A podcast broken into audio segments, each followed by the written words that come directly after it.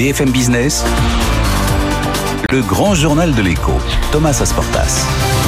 Bonsoir à tous et bienvenue dans le grand journal de l'écho. C'est le jour J pour le projet de loi pouvoir d'achat du gouvernement. Le texte, ça y est, est débattu à l'Assemblée depuis cet après-midi. Et c'est le rapporteur général de la Commission des finances à l'Assemblée, Jean-René Cazeneuve, qui sera mon invité dans une dizaine de minutes. À quel compromis est-il prêt avec les oppositions? Et est-ce que la majorité peut échouer? Est-ce que les aides promises par le gouvernement peuvent ne pas arriver à la rentrée?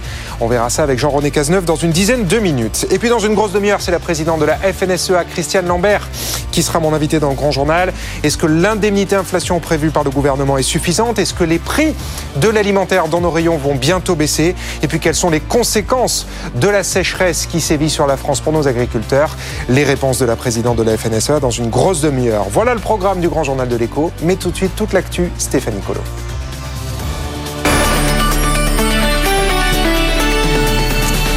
Bonsoir Stéphanie. Bonsoir Thomas, bonsoir à tous. Et à la ligne de votre journal, la visite à Paris du président des Émirats arabes unis. C'est la première visite d'État d'un dirigeant émirati en France depuis 1991. Un dîner d'État est organisé euh, ce soir au Grand Trianon à Versailles et plusieurs contrats d'envergure vont être signés. Bonsoir euh, Pierre Kupferman. Il y a notamment un contrat majeur euh, qui porte sur le développement d'énergies alternatives au pétrole et au gaz. Oui, Paris et Abu Dhabi entendent renforcer leur coopération. Alors, à travers des investissements conjoints en France, dans les Émirats, mais aussi éventuellement dans des pays tiers. Trois domaines euh, seront privilégiés pour les projets qui vont être financièrement soutenus par les deux États. Donc les énergies renouvelables, le nucléaire et l'hydrogène. C'est une coopération de long terme et l'accord prévoit aussi la possibilité de créer, alors c'est pas fait encore, mais la possibilité de créer un fonds commun visant à financer des projets verts. Et alors Pierre, en plus de ce contrat, il y a aussi euh, des accords signés directement avec les entreprises françaises. Oui, entre d'abord Total et Abu Dhabi National Oil Company. Ces deux groupes coopèrent de longue date, hein, mais, mais cet accord, il porte sur l'approvisionnement énergétique. Alors, on n'a pas plus de détails pour le moment, mais on sait que l'un des objectifs de cette visite, c'était de sécuriser les importations de gazole. La France est en effet dans ce domaine assez dépendante de la Russie l'an passé par exemple, près du quart du gazole importé en France venait de Russie. Et les Émiratis pourraient donc se substituer, au moins partiellement, aux Russes. Et puis, un autre accord doit être signé entre Technip et l'Emirati NPCC, NPCC si vous préférez. Les deux groupes vont créer une co-entreprise avec un objectif, c'est développer, alors aux Émirats cette fois, des projets de transition énergétique. merci euh, Pierre euh, Kupferman. Et alors que Gazprom déclare un cas de force majeure sur euh, certaines de ses livraisons de gaz à l'Europe, Bruxelles cherche à diversifier ses approvisionnements.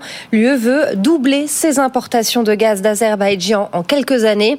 C'est ce qu'a annoncé aujourd'hui Ursula von der Leyen, la présidente de la Commission européenne, lors de sa visite dans le pays. On l'écoute. Nous allons doubler les importations de gaz d'Azerbaïdjan vers l'Union européenne. Dès l'an prochain, on devrait atteindre 12 milliards de mètres cubes. Cela aidera à compenser les coupures de gaz russe et cela permettrait de sécuriser les approvisionnements de l'Europe. Second point très important, le sujet des énergies renouvelables. L'Azerbaïdjan a un potentiel incroyable en particulier dans l'éolien offshore et l'hydrogène. Nous en avons discuté pendant notre réunion bilatérale.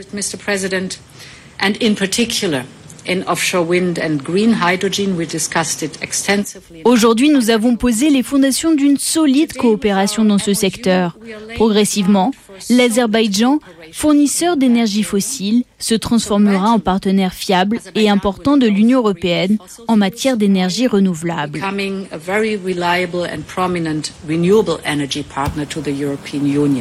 Ursula von der Leyen, la présidente de la Commission européenne. De leur côté, les États-Unis veulent mettre fin à leur dépendance à l'égard des terres rares, des panneaux solaires et autres produits clés venant de Chine. C'est ce qu'a déclaré la secrétaire américaine au Trésor lors de sa visite en Corée du Sud. Jeannette Yellen veut ainsi renforcer les liens commerciaux entre Séoul et Washington. Et puis en France, la grande distribution prend des engagements en faveur de la sobriété énergétique. Les principales enseignes se sont mises d'accord sur un plan d'action commun pour réduire rapidement leur consommation. Elle s'engage à éteindre les enseignes lumineuses dès la fermeture du magasin, baisser la lumière dans les surfaces de vente et couper le renouvellement d'air la nuit ou à décaler la production de glace. Ces mesures devraient entrer en vigueur à partir du 15 octobre prochain. Le projet de loi pouvoir d'achat est examiné depuis cet après-midi par l'Assemblée nationale pour faire face à l'inflation galopante. Les députés vont examiner 20 articles de ce projet de loi jusqu'à jeudi. Parmi les principales mesures, la prolongation du bouclier tarifaire jusqu'à la fin de l'année, un chèque alimentaire de 100 euros mmh. ou encore la revalorisation de certaines prestations sociales. Et on en parle évidemment dans 5 minutes avec euh, mon invité Jean-René Cazeneuve, le nouveau euh, rapporteur du budget à l'Assemblée nationale. En France toujours, euh, eh bien c'est un premier semestre record pour la French Tech, Stéphanie. C'est ce que révèle effectivement le dernier baromètre du capital risque publié par EY. Les startups ont levé 8,4 milliards d'euros, une surprise pour Franck Sebag, associé chez EY.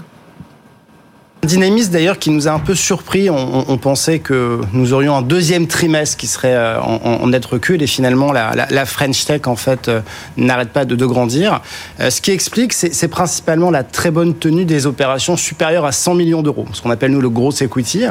on en a eu plus de 20 opérations supérieures à, à 100 millions d'euros, donc quasiment doublement par rapport à l'an passé. Et finalement, ça vient tirer toute la croissance de l'investissement dans la French Tech. Euh, Franck Sebag, associé chez EY. Les pertes des banques en ligne se sont creusées en 2020. Les 15 principaux acteurs ont perdu 441 millions d'euros en 2020 contre 376 millions l'année précédente, selon le régulateur du secteur. Même si les clients sont de plus en plus nombreux, les primes offertes à l'ouverture d'un compte et les dépenses de publicité pèsent lourd dans les frais. Après plus de trois années d'absence à cause de la pandémie, le salon aéronautique de Farnsborough a ouvert ses portes près de Londres la compagnie américaine Delta Airlines passe une commande de 100 Boeing 737 MAX 10 ainsi que 30 options. Ça représente 13 milliards et demi de dollars au prix catalogue.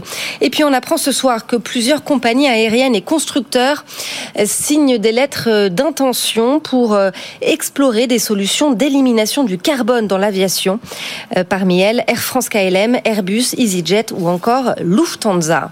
18h07 sur BFM Business, on va faire un tour sur les marchés. Comme chaque soir, on retrouve nos correspondants sur les marchés. Étienne Braca, Euronext, Sabrina Cagliozzi euh, depuis euh, New York. Étienne, on commence avec vous et ce CAC qui termine en hausse ce soir, plus 0,9%. Oui, à la porte des 6100 points, 6091 points pour l'indice parisien, CAC 40 qui est même revenu en séance sur ses plus hauts de, fin juin, un élan d'optimisme hein, avec un rebond qui se poursuit, avec des résultats euh, trimestriels là, qui vont commencer à s'intensifier, avec notamment la publication de Alstom demain, titre qui termine en hausse de l'indice parisien, qui a un gain d'un peu plus de 4%. Ajoutez également à cela les valeurs pétrolières qui sont bien orientées, avec le pétrole qui gagne un peu plus de 5% aujourd'hui à la porte des 600, 106 euh, dollars. Et donc tout ça, bien sûr, ça permet de soutenir euh, Total Energy qui gagne 2,3% à 48 euros. Et puis aujourd'hui, c'était une journée importante pour la bourse de Londres avec la plus grosse introduction en bourse en Europe depuis euh, plus de 10 ans. Aleion, c'est un spin-off de GSK.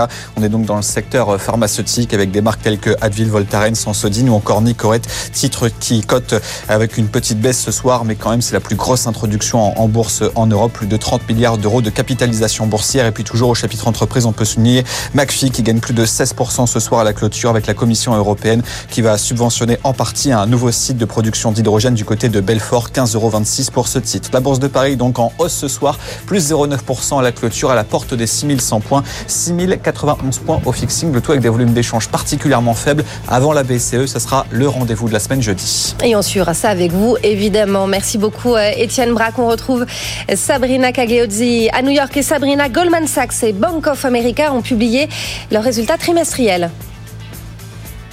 Oui, des résultats qui sont ressortis au-dessus des, attentes de la communauté financière. Bonne nouvelle qui fait écho aux euh, résultats de Citigroup déjà vendredi dernier, qui avait permis une très belle séance euh, à Wall Street et sur les trois indices américains. Ça continue d'ailleurs. Donc euh, aujourd'hui, puisqu'on est encore en hausse sur ces marchés américains après ces résultats, Goldman Sachs, donc qui certes voit ses résultats reculer de 48% dans le sillage de grosses faiblesses du côté de la banque d'investissement, mais cela reste donc supérieur aux attentes grâce aux activités de trading. Le titre Goldman Sachs affiche une hausse euh, actuellement euh, de 2,5%. Belle performance également pour Bank of America après la publication de chiffres supérieurs aux attentes grâce aux hausses de taux, nous dit Bank of America qui prend 0,4%. Parmi les autres euh, hausses du jour, vous en avez parlé, Boeing prend 2,5%, l'une des plus fortes hausses de l'indice Dow Jones suite à cette méga commande de Delta et un marché donc plus 0,5% qui grimpe 31 444 points pour l'indice Dow Jones. Le S&P 500 affiche une hausse de 0,7%. Le Nasdaq de son côté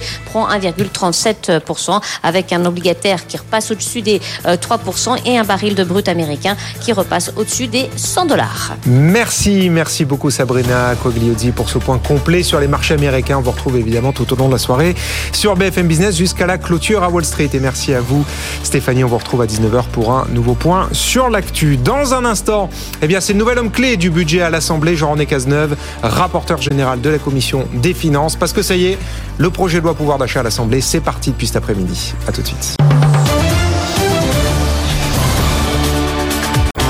BFM Business, le grand journal de l'écho, Thomas Asportas. On démarre le grand journal de l'écho avec le nouveau rapporteur du budget à l'Assemblée. Bonsoir Jean-René Cazeneuve. Bonsoir. Merci d'être avec nous ce soir sur BFM Business. C'est votre première interview hein, depuis que vous avez pris le poste de rapporteur général du budget à la Commission des Finances. Euh, donc merci de l'avoir réservé à BFM Business. Et puis c'est le jour J. Hein, on a évidemment beaucoup de questions à avoir avec vous avec l'arrivée de ce projet de loi pouvoir d'achat et du budget rectificatif euh, sur les bancs de l'Assemblée. Jean-René Cazeneuve, euh, vous qui avez expérimenté la semaine dernière le fameux compromis avec les oppositions en Commission des Finances, comment est-ce que ça s'est passé? Est-ce que c'était si terrible que Oh, terrible, euh, non. Euh, complexe, euh, certainement. Parce qu'on voit qu'on a des oppositions qui, évidemment, sont dans un, rôle assez facile et donc qui multiplient les effets d'annonce, qui proposent de tas d'amendements, une sorte de surenchère à la dépense. J'ai fait un rapide petit calcul. Euh, il y en avait pour plus de 100 milliards, euh, c'est en prenant simplement les amendements les plus importants. 100 milliards de dépenses supplémentaires euh, pour notre pays, ce qui est évidemment insoutenable. Donc, vous voyez, donc pour, être, pour, faire, pour arriver à un compromis, il faut être deux. Nous, on est prêt à ouvrir tous les sujets, mais, mais il faut vraiment être deux. Bon, mais en commission, vous y êtes arrivé, au bout du compte. Vous avez réussi à travailler ensemble. Oui, c'est- passé en commission. Donc, on a effectivement voté la, la- la loi Voilà. en, en commission. On s'est fait battre sur un certain nombre d'amendements sur lesquels ouais, on travaille. On parlait pour préparer évidemment euh, euh, la, la séance. Hum. Mais bon, ça ne préjuge pas de ce que Bien sûr, sera le, parler, débat en, en hémicycle. Mais le, le- je veux dire, le texte qui est ressorti de chez vous en commission des finances, vous en êtes satisfait? Oui. Et- Le texte qui arrive là cet après-midi, qui est débattu depuis cet après-midi, Oui, vous oui, êtes oui. satisfait de votre copie, quoi? Oui, on est satisfait de la copie parce qu'on a, on a deux objectifs, si vous voulez, à la fois rendre euh, 20 milliards de pouvoir d'achat aux Français, maintenant, et ils en ont besoin maintenant, Mmh. Ouais. il faut le faire le plus vite possible, et à la fois essayer de maintenir ce cap de 5% de déficit en 2022. Mmh. C'est beaucoup, mais il faut surtout pas le dépasser. Bien sûr. Donc Mais- euh, on a réussi à maintenir cet Voilà. équilibre jusqu'à présent. Jusqu'à présent, mais voilà, vous, la commission des finances, euh, vous apportez la preuve que euh, des sensibilités politiques différentes peuvent arriver à travailler ensemble et à aboutir à un résultat que vous jugez satisfaisant. Oui. Avec un rapporteur du budget de la majorité et un président de la commission des finances qui n'est pas n'importe qui, Éric Coquerel, la France Insoumise. Absolument. Donc euh, non, non, mais c'est possible. Je, pense d'abord c'est ce que veulent les Français, qu'on se mette euh, d'accord. Absolument. Euh, on essaye et je, je pense qu'on, je pense qu'on peut y arriver. Bon, Euh, ça fait quoi de travailler justement avec Éric Coquerel? Écoutez, il s'est un peu assagi, je trouve. Il a, mis, il a trouvé une cravate, je sais pas euh, où, mais enfin, il s'est, un peu assagi. Non, non, il prend son rôle euh, euh, Ouais. très, très au sérieux et on essaye de travailler ensemble et ça se passe plutôt correctement. Parce que tous les deux, vous connaissez bien la commission des finances. Hein, l'un comme l'autre, vous y étiez depuis un certain temps, donc vous vous êtes habitué à cette enceinte-là. Oui, on se connaît bien. Voilà, vous vous connaissez bien. Euh, cela étant dit, évidemment, euh, il y a cette actualité hein, autour des, de l'enquête ouverte autour de lui. Sandrine Rousseau réclame sa mise en retrait provisoire le temps que l'enquête ait lieu pour que la commission des finances puisse travailler euh, sereinement. Quelle est votre position, vous, qui êtes le rapporteur de la Moi, je commission n'ai pas de position par rapport à ça. Je pense que La commission peut travailler sereinement malgré cette enquête? La commission peut travailler sereinement. La commission ne se réduit pas à son président. Euh, Donc, Mmh. euh, la commission, ce sont 72 euh, députés euh, qui travaillent. Donc, il faut continuer à travailler le plus sereinement possible. D'accord. Mais donc c'est le cas avec Éric Coquerel qui reste à son poste de président. Et vos euh, rapporteurs. Alors ce texte pouvoir d'achat, euh, Jean-René Cazeneuve, ou plutôt ces textes, hein, parce que je disais, il y a le projet de loi pouvoir d'achat et il y a le budget rectificatif, qui est un peu l'ossature budgétaire de ce, de ce projet de loi. Déjà, quel est, quel est le calendrier d'examen de ces textes? Les Français ont besoin de savoir quand est-ce que, si on y arrive, tout Ouais. ça sera voté et du coup euh, appliqué. Alors, ces ces deux textes ont été euh, euh, évalués euh, à la commission en, en commission la semaine dernière. Voilà. Ils sont dans l'hémicycle aujourd'hui. Le Ouais. premier commence euh, en ce moment, hein, Ouais, tout à fait. en lecture dans l'hémicycle. Le Hum. second commence jeudi, si tout se passe bien, si le premier se termine mercredi, ce qu'on espère. Donc là, il y a lundi, mardi, mercredi, pouvoir d'achat, Ouais. et à partir de jeudi, le budget rectificatif. Absolument. Parce que il faut, ouvrir toujours des crédits. Bah, bien euh, sûr. Ah oui, bah là, oui. Donc, euh, probablement jeudi, vendredi, peut-être samedi, et j'espère qu'on aura terminé à la fin de la semaine la première lecture. Ensuite, ça part au Sénat la semaine prochaine. Ces deux textes partent au Sénat. Ouais. Et donc ça peut déborder la semaine prochaine à l'Assemblée? Si- si- si non, les- j'espère que normalement, s'il n'y a pas d'incident Mmh. ou de- d'obstruction d'un tel ou d'un tel, normalement, à la fin de la semaine, C'est bon. C'est terminé. Après, il faut, ça part au Sénat, après, Ouais. il faut une deuxième lecture, Mmh. et donc on est ramené à la première semaine d'août. Donc, si tout se passe bien, Vote défini, adoption solennelle euh, début août. début août. Absolument. Pour donc une entrée en vigueur pour la plupart de ces mesures à l'automne, à la rentrée, quoi. À l'automne, certaines sont rétroactives, comme euh, l'augmentation Oui. du point d'indice Mmh. euh, au 1er juillet, mais effectivement, l'objectif, c'est de- d'avoir des Bon. mesures comme le- qui soient opérationnelles le plus vite possible.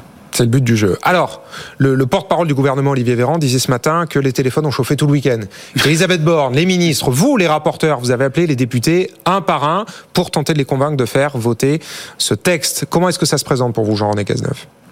Euh, On a effectivement. Vous êtes serein ou, ou soucieux? Comment est-ce que vous sentez les choses Je suis prudent. Je suis prudent parce que je constate quand même la surenchère encore très présente d'un certain nombre de, de- de- de députés de, de l'opposi- de- de- de l'opposition, Y compris chez les Républicains? Y compris chez les Républicains. Oui, les Républicains sont quelquefois un peu surprenants. Par exemple, une des mesures phares, c'est ce qu'on appelle l'indemnité kilométrique pour les travailleurs, Hum. hein, avec une surprime pour les, les très gros rouleurs. Hum. Bon, elle est vraiment axée sur ceux qui travaillent. Bon, eh bien, euh, les Républicains n'en veulent pas. Ils veulent la transformer en mesure un peu générale sur l'ensemble des, des Français. Ils veulent des baisses de eux, ils veulent une baisse de, de taxes sur les carburants, la baisse de la TVA. baisse de taxe sur le carburant, C'est ce qu'ils mais qui n'est pas ciblée sur les, sur les gens qui travaillent. Donc c'est un peu surprenant Pour par rapport à leur ADN, si vous voulez. Euh, Bon, nous, on considère que dans ce, dans ce texte, il y a beaucoup de mesures qui sont pour tout le monde, hein, Mmh. tous les Français, et puis un certain nombre, deux simplement, qui sont quand même très ciblées, l'une sur les travailleurs et, une, une autre sur les familles les plus... euh, euh, qui Pour l'alimentation. Pour l'alimentation. Avec Christelle à la- à la- Lambert, rentrée, absolument. Ouais. Donc voilà, donc euh, euh, non, je suis. Je, Et là-dessus, là-dessus, sur ces baisses de taxes sur les carburants, vous, savez- lâcherez rien. Pas un centime de baisse de taxes. Mais il y a déjà 18 centimes euh, de, de baisse. Pas un centime supplémentaire, je veux dire. On discute. Ouais, on est encore, on est jusqu'à jeudi pour trouver la bonne, la bonne solution. Donc, on fait partie, euh, effectivement, euh, eux, ils sont très fermes sur leur position. Nous, on essaye de les convaincre, d'essayer de trouver un compromis. Donc, c'est un sujet sur lequel on peut trouver. Ce qu'on ne veut pas, c'est sortir de cette enveloppe euh, de, de 20 milliards, qui est beaucoup d'argent, hein, beaucoup, beaucoup, beaucoup d'argent. On ne veut pas sortir de cette enveloppe. Donc, si on fait ça, qu'est-ce qu'on enlève? Qu'est-ce qu'on peut réorienter? Nous, on est ouvert à discuter sur l'ensemble des, sur l'ensemble des dispositifs. Donc vous- oui, alors vous êtes ouvert, d'accord. Ça, on l'a bien compris. Mais concrètement, qu'est-ce que ça veut dire? Vous êtes prêt à quel compromis? Tout cas, sur les carburants, bon, on voit pas bien où est-ce que où est le compromis sur d'autres mesures, par exemple, je sais pas sur le Non, mais chèque sur le alimentaire. carburant, sur, euh, si, sur le carburant, eux, ils sont aujourd'hui sur une mesure, ils voulaient que ça ne dépasse pas euh, 1 euro, 1 euro. 1,50€, ouais. Objectivement, ce n'est pas raisonnable, ça coûte quelques dizaines de milliards, et surtout, euh, vous ne savez pas juste. Eux disent 30 et vous 50, enfin vous. Bercy. Ouais. Des dizaines de Même milliards. si ça ne vaut que 30 milliards, c'est un- Oui, c'est gigantesque. C'est quand même colo- colossal, si vous voulez. Bon, ensuite, vous avez une prise de risque parce que vous ne savez pas jusqu'ù va monter. Donc, Mmh. je- vous dites, euh, vous dites aux pays producteurs, ben il y a un pays absolument incroyable, quel que soit le prix auquel vous leur vendez l'essence, vous voyez, ça leur- ils le vendront toujours à 1,50 euro.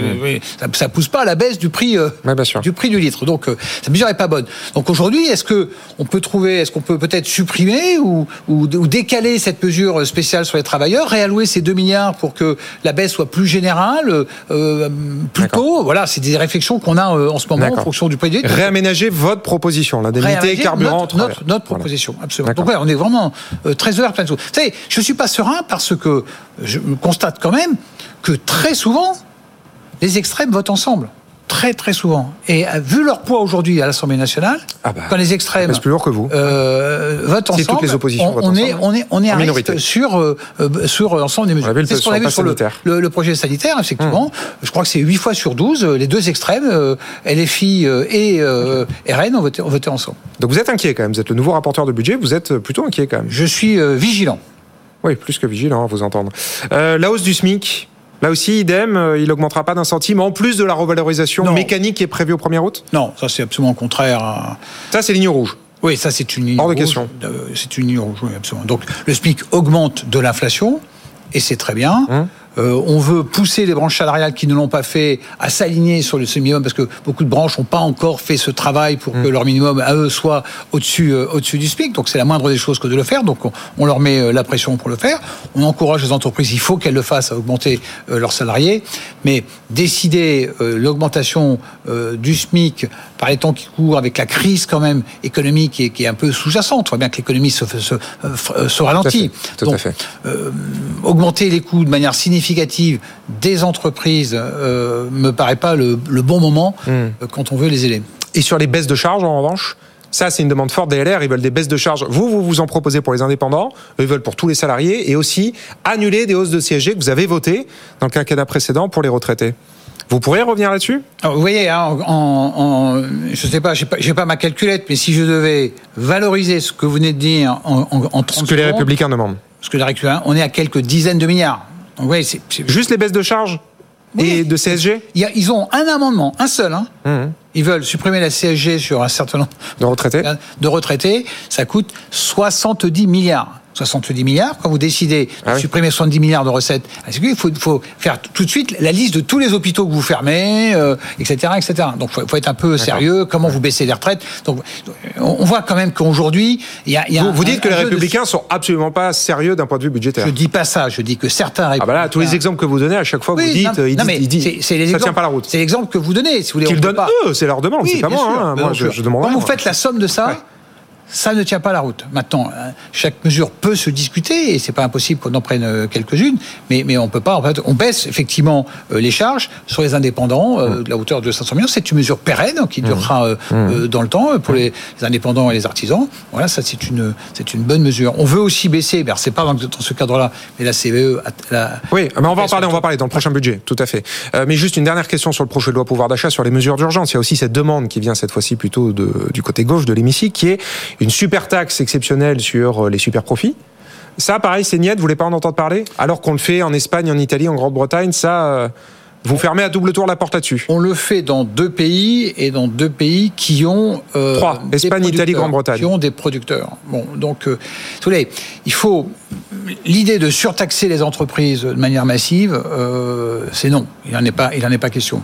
Regardez si sur certains secteurs il y a une accélération dans le domaine énergétique, par exemple, une accélération de leurs bénéfices et, et- et qu'on peut. Ah bah ça, vous le savez, c'est oui. Ah bah ça, c'est oui. oui, hein. oui, oui, oui, Ah oui. Mais l'année n'est pas terminée. euh, Oui, bien sûr.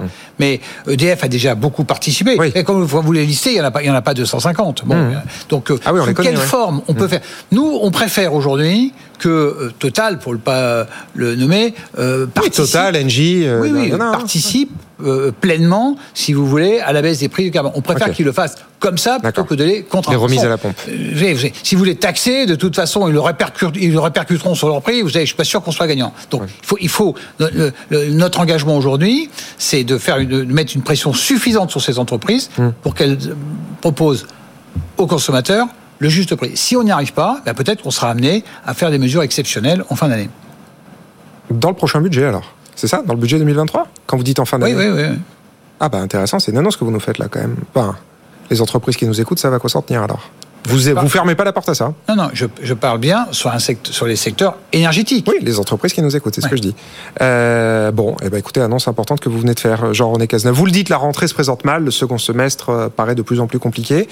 Euh, dans ce contexte-là, le premier président de la Cour des comptes, Jean-Pierre Moscovici, dit euh, que le Pierre Moscovici, pardon, dit que euh, toutes les hypothèses qui ont été faites à l'occasion du budget rectificatif sont, je le cite, optimistes à tous les étages, sur la croissance, sur l'inflation, sur les recettes, sur le déficit. Qu'est-ce que vous lui répondez Non, il dit que notre projection est, est- est faisable, Ouais. mais, mais optimiste. Non, non, il, il dit qu'elle est faisable. Il dit pas- il dit que c'est dit est- peu, peu probable, enfin c'est est- son expression, il dit c'est optimiste à non, tous non, les étages. Il dit pas peu probable. Non, non, il dit pas peu probable. Il dit qu'elle est faisable, d'accord, et qu'elle est basée sur un certain nombre d'hypothèses optimistes. Il dit qu'elle est, elle est faisable. Donc effectivement, on est tendu si on veut tenir. Vous savez, on était à, à moins euh, 8,9 il y a deux ans, on était à moins 6,4 l'année dernière. De déficit. On veut être à moins 5 de déficit Ouais. pour ça, et pour viser atteindre les 3% à la fin de, à la fin de notre mandat. On, on- on- on est, on est sérieux par rapport à ça. Ce serait plus facile aujourd'hui, effectivement, de distribuer, euh, si vous voulez, de faire des baisses partout, etc., etc., ce que propose un certain nombre de nos oppositions. Ça n'est pas notre point. On veut à la fois aider ceux qui sont vraiment euh, touchés par l'inflation, mais aussi tenir, tenir euh, cette trajectoire euh, des, fi- des finances publiques. Donc oui, on n'a pas beaucoup de marge de manœuvre. Ouais. Je, je, je reprends le président de la Cour des comptes, et je le crois, on a des marges de manœuvre qui sont, qui sont pas énormes. Bon, et alors ça veut dire quoi euh, En une minute, Jean-René Cazeneuve, qu'il faut s'attendre à un budget 2023. Là, pour le coup, difficile? Vous allez serrer la vis? Ça va être un peu un retour de bâton, ce prochain budget? Écoutez, je, je- on- on- là aussi, c'est difficile de faire des prévisions.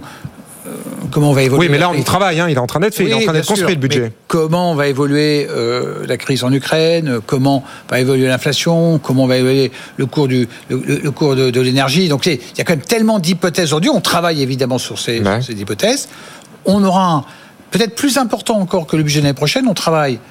On est en train de travailler euh, et on travaillera cet été. On présentera à la rentrée un- une loi de programmation des finances publiques. C'est encore plus important qui nous donne sur plusieurs années. Bah, les deux le sont, ouais. Mmh. hein, Mmh. plusieurs années. Ça, c'est le document et- que vous envoyez à Bruxelles. voilà, et, et ça, et ça c'est quand même très important. Euh, Mmh. On veut effectivement montrer, on montrera. Donc à la fois soutenir notre croissance. On pense que le pari qu'on a fait cette année en, en faisant en sorte qu'en France l'inflation soit une des plus faibles d'Europe et dans le monde, euh, on pense que c'est un bon calcul. Si vous voulez, c'est mieux d'intervenir en amont et faire en sorte que l'inflation soit pas, pas trop forte, plutôt que d'intervenir euh, en aval et puis déverser des sommes colossales Mmh. parce que vous avez euh, une grande misère sociale ou parce que vous avez un désastre économique et qu'il faut compenser. Donc, on pense que c'est le bon calcul qu'on fait. On est, euh, euh, notre pays redevient attractif. euh, Vous le voyez, tous Oui, les oui, indicateurs le, le, le montrent. Donc c'est quand même notre pari, soutenir la croissance, soutenir les entreprises Mmh. pour euh, être capable de, de tenir notre budget l'année prochaine. En 10 secondes, tenir le budget, justement, la croissance, vous vous, vous attendez à quoi l'an prochain? Je n'ai pas le chiffre de dernières hypothèses. Les ordres de grandeur? Je ne peux pas m'engager là-dessus, je ne sais pas. Bon. Euh, rendez-vous à la rentrée alors. Merci et puis bonne chance à l'Assemblée parce que là effectivement, euh, on en parlait pendant la pub, pas d'échauffement pour vous dans votre nouveau rôle de rapporteur général du budget.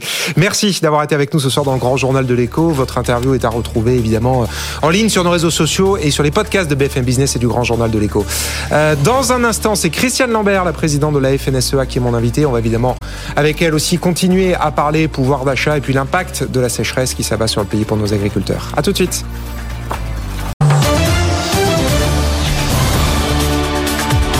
BFM Business, le grand journal de l'écho, Thomas Asportas. La suite du grand journal de l'écho et nous sommes avec la présidente de la FNSEA. Bonsoir Christiane Lambert. Bonsoir. Merci d'être avec nous ce soir sur BFM Business. On va parler évidemment de cette sécheresse qui s'abat sur la France et pas que, hein, on en parlait, tous vos confrères, tous vos euh, collègues en, en Europe en, en pâtissent. On va voir quelles conséquences ça a pour les agriculteurs et bien sûr du pouvoir d'achat avec ce projet de loi qui est arrivé à l'Assemblée cet après-midi. Christiane Lambert, euh, sur les questions de, des prix euh, de l'alimentaire, le gouvernement propose pour les plus précaires, pour les plus modestes en tout cas, une aide de 100 euros par foyer à laquelle on peut rajouter 50 euros par enfant. Est-ce que pour vous c'est suffisant? Alors déjà, nous, nous avions proposé un chèque alimentaire face à- aux distributeurs qui disent toujours nous devons vendre moins cher pour les plus précaires, ce qui tire tous les prix vers le bas. Nous avons dit plutôt prioriser un chèque alimentaire à destination des ayants droits sociaux qui sont bénéficiaires, par exemple, des aides euh, aux vacances, des chèques vacances ou de l'allocation logement. Euh, cette proposition a été reprise par le président Macron. Oui, c'est ça, hein, là, ce que Alors aujourd'hui, c'est une aide d'urgence parce que personne n'avait prévu un tel degré d'inflation avec la guerre en Ukraine, la reprise de la Chine et donc la flambée de l'énergie. Euh, un groupe de travail se met en place à l'automne pour le définir dans la durée. Donc pour l'instant, c'est 100 euros. Écoutez, moi je crois qu'il faut C'est regarder. suffisant aussi- déjà ces montants d'urgence oui, ou mais pas il y a une revalorisation en même temps euh, des aides sociales, une revalorisation du SMIC, qui a Ouais. pris quatre- plus 91 euros depuis, par mois depuis le mois d'octobre.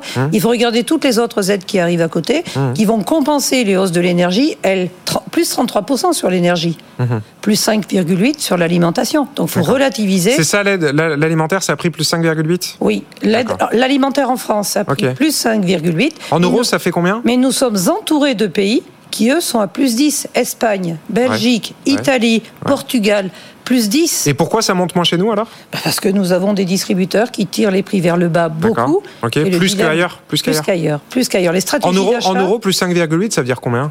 Par mois? Euh, ça fait. L'année dernière, nous étions à plus euh, 2,8 euh, pour cent et ça faisait 34 euros.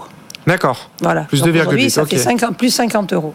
Oui, c'est ça. D'accord, par plus- mois. SMIC plus 91 Ouais, et plus 50 euros de course. ouais, On peut le regarder comme ça aussi. d'accord. La suppression de la redevance audiovisuelle, c'est qu'il faut regarder l'ensemble des aides qui sont apportées pour faire le bouclier Hmm. tarifaire de la part de l'État et ne pas toujours dire c'est l'alimentation qui doit trinquer.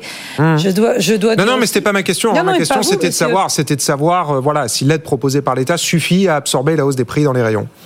C'est euh, exceptionnel, mais personne ne sait combien de temps ça va durer. Personne ne sait combien de temps la guerre en Ukraine va durer. Personne ne sait non plus euh, de quel euh, impact nous allons être touchés par la sécheresse. Aujourd'hui, Ouais. c'est moins de rendement en blé.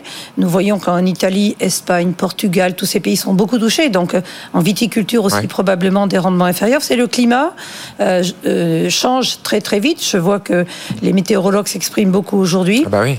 Et En boucle, ouais. 42 degrés, c'est insupportable. Mmh. 44 à certains endroits, 40 Ouais. degrés dans un bâtiment d'élevage, Mmh. c'est très difficile pour les animaux. Et donc, nous risquons d'avoir des pertes euh, d'animaux s'il y a moins de production, les prix sont plus élevés. Donc, Ouais. euh, euh, réagir par rapport au climat, c'est aussi se donner les moyens de produire en on va- quantité suffisamment. On va en en parler bien évidemment, Christiane Lambert, l'impact de ce climat sur euh, notre alimentation. Mais on voit quand même qu'il y a des prix de matières premières qui commencent un peu à redescendre. Le blé, par exemple, euh, le, le prix a baissé. Est-ce que les prix dans l'alimentaire pourraient bientôt baisser? Les prix qui baissent aujourd'hui, c'est la cotation euh, Chicago. Il faut regarder ce qui est vendu euh, aujourd'hui. Alors, il y a eu des prix qui sont montés au-delà de 400 euros tonnes, mais pas un agriculteur n'a vendu à 437 euros tonnes. Donc, il faut relativiser aussi par rapport à la différence entre la cotation et ce que les agriculteurs ont engagé. Nous, nous souhaitons qu'il y ait l'arrêt de ces prix complètement euh, faramineux, parce que cette volatilité, elle est bonne pour personne. Elle n'est pas bonne non plus pour l'alimentation animale. Quand le blé flambe, l'aliment pour mes porcs augmente de 33%. D'accord. Si je n'arrive pas à répercuter au bout de chaîne sur les porcs vendus un 33% Oui, ça c'est sûr, on ne peut pas augmenter les prix de 33%. eh bien, je suis dans le rouge et donc où les agriculteurs seront dans le rouge. D'accord. Donc, euh, les- personne ne sait non plus quand les corridors de sortie du blé d'Ukraine vont être opérationnels. Tout à fait, ouais. Hmm. Ce sont toutes les négociations qu'il y a en ce moment. Jamais nous n'avons eu autant d'éléments Ouais. euh, qui impactent l'Ukraine, la Russie, l'énergie, le climat. Le climat, Tout ceci affecte l'agriculture et donc l'alimentation. Juste avant de parler du climat, euh, Christiane Lambert, vous dites, donc là il y a une aide d'urgence, les 100 euros par foyer, les 50 euros par enfant à charge, mais on travaille aussi sur une aide plus pérenne, qui est ce fameux chèque alimentaire qu'Emmanuel Macron essaie euh, de concrétiser depuis presque deux ans maintenant.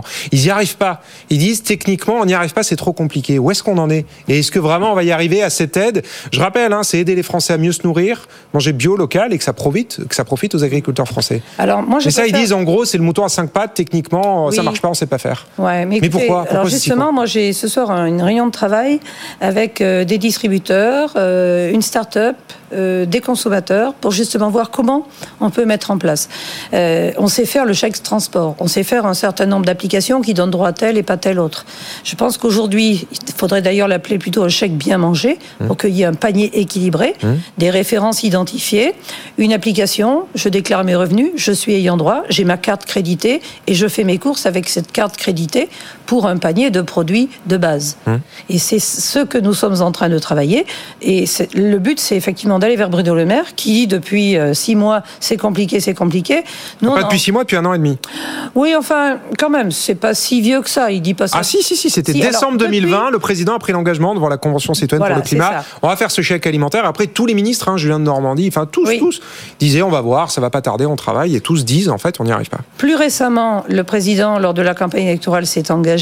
Et là, c'est revenu encore une nouvelle fois au devant de la scène. Donc, la Convention citoyenne pour Vous dites que Bruno Le Maire traîne les pieds, c'est ça? Il veut pas trop de ce- il veut pas encore euh, qu'on fasse pas un nouveau si chèque, c'est ça? Bruno Le Maire ou ses services, mais c'est vrai qu'on a l'habitude aussi, quand on veut que quelque chose avance, il faut arriver avec une proposition clé en main. Ouais. C'est exactement ce que nous sommes en train de construire. Et vous dites que vous êtes capable de le faire techniquement?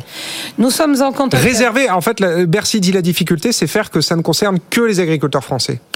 Bien sûr. Alors, je sais qu'il y a des règles de concurrence européenne qui sont très strictes, mais si on définit une liste positive de produits avec des règles, comme on le fait dans la restauration au domicile, des questions de kilomètres parcourus pour l'approvisionnement, des questions d'origine ou de, fraîcheur, on est capable de faire un certain nombre de choses. D'accord, vous dites qu'on peut le faire.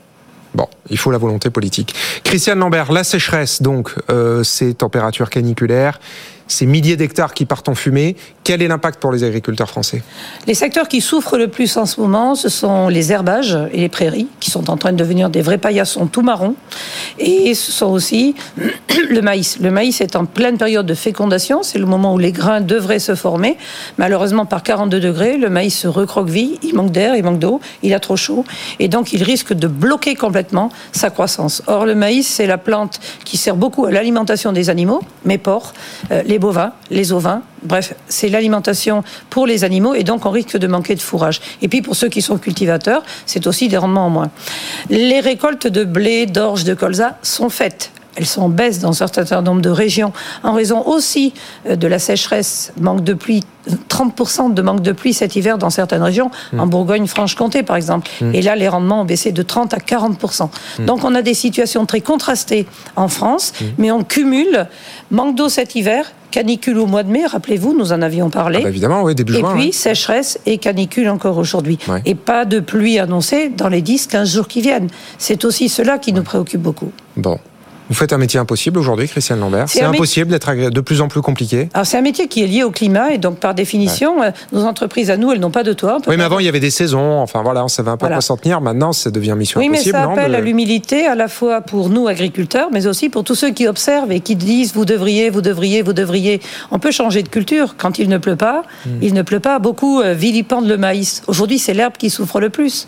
Quand il y a plus d'herbe et que les prairies sont complètement marron, comme on voit derrière vous, en fait là c'est un sol desséché. Ouais, ouais, ouais. Eh bien, elles ne repartent pas. Il faut les ressemer. Hmm. Mais vous savez, je fais un déplacement mercredi en Côte d'Or pour parler irrigation. Hmm. Les agriculteurs qui ont pu mettre en place l'irrigation, mais ils ne sont que 5% en France, sauvent leur culture, diversifient leur culture et donc multiplient leurs chances d'avoir un revenu.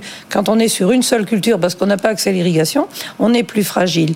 Le Varenne agricole de l'eau et du changement climatique qui a été bouclé par M. Castex en janvier Hmm. dit qu'il faut justement changer nos habitudes par rapport au changement climatique. C'est-à-dire que dans la tête des gens, il faut aussi se dire irriguer, ça devient de plus en plus nécessaire, comme le font Israël, l'Espagne, l'Italie, qui sont des pays qui sont plus au sud que nous Bon. et qui ont eu ces climats Ouais. énormément euh, perturbés par la chaleur Ouais. avant nous.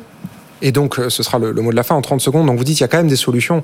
Enfin, concrètement, le gouvernement, qu'est-ce qu'il fait pour vous aider face à, Alors- tous ces, face à toutes ces catastrophes Alors, le gouvernement a mis en place ce fameux Varenne de l'eau. D'abord, 30 secondes. on va créer au 1er janvier une euh, assurance climat et un système de solidarité nationale pour les pertes les plus importantes. Ça, c'est une vraie révolution en agriculture. Ouais. S'assurer, c'est compenser les pertes économiques. Ça ne met pas de fourrage dans l'auge des animaux, mais ça compense économiquement. Et puis, il y a tout un travail de recherche et d'adaptation et d'atténuation de nos pratiques au changement climatique. Mhm. Il faut des investissements. Et donc là, l'État doit aussi aider, via le plan de relance ou France 2030, les agriculteurs à s'équiper de façon nouvelle Ouais. par rapport à ces phénomènes nouveaux. Bon, ce sera le mot de la fin. Merci beaucoup, Christiane Lambert, d'avoir été mon invité ce soir. Je rappelle que vous êtes la présidente de la FNSEA et votre interview est à retrouver en ligne sur nos réseaux sociaux et sur le podcast du euh, Grand Journal de l'Écho. C'est la fin justement du Grand Journal. On se retrouve demain en direct à 18h. Je serai avec François Asselin, le président de la CPME, et Elie Cohen, économiste et directeur de recherche au CNRS. On parlera avec lui de la nationalisation d'EDF dont les modalités euh, seront présentées pardon, demain matin. Très bonne soirée sur BFM Business. Le grand journal de l'écho sur BFM Business. Merci à vous.